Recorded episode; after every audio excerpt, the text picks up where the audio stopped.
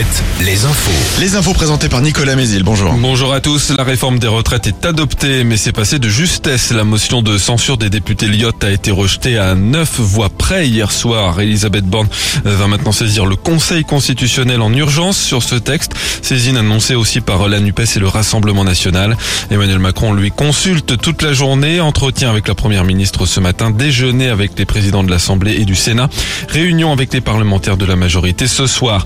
De nouveaux cortèges se sont formés hier dans la soirée, notamment à Angers, où quelques centaines de personnes se sont rassemblées devant la préfecture. Des poubelles ont été jetées dans la cour. Les forces de l'ordre sont intervenues un peu plus tard pour disperser une centaine de manifestants. Des actions ont été menées plus tôt dans la journée, des barrages filtrants à Beaupro et à Saumur. D'autres sont annoncés ce mardi à Angers, au rond-point du Biopôle, de l'espace Anjou, de Scania et Valéo à Écouflant et à Saint-Barthélemy d'Anjou.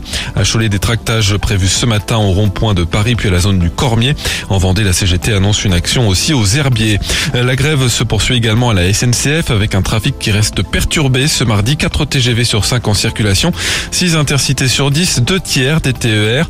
Dans les raffineries les dépôts de carburant, les grèves et les blocages continuent ce matin. Des difficultés d'approvisionnement dans les stations-service commencent à se faire sentir en Maine-et-Loire. Une station sur 8 connaissait hier une pénurie sur au moins un carburant.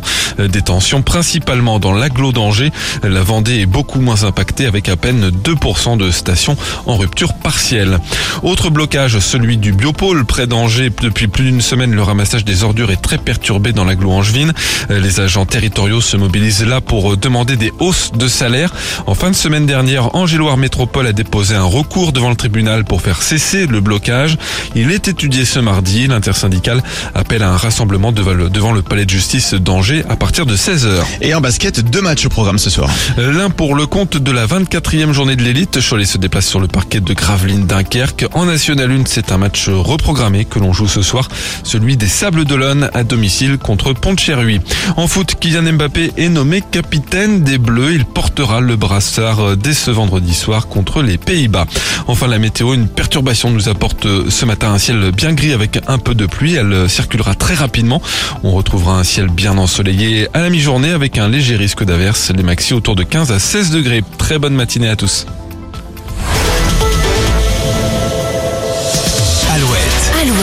Le 6-10, le 6-10 de Nico et Julie. On espère que vous allez bien ce mardi 21 mars. Que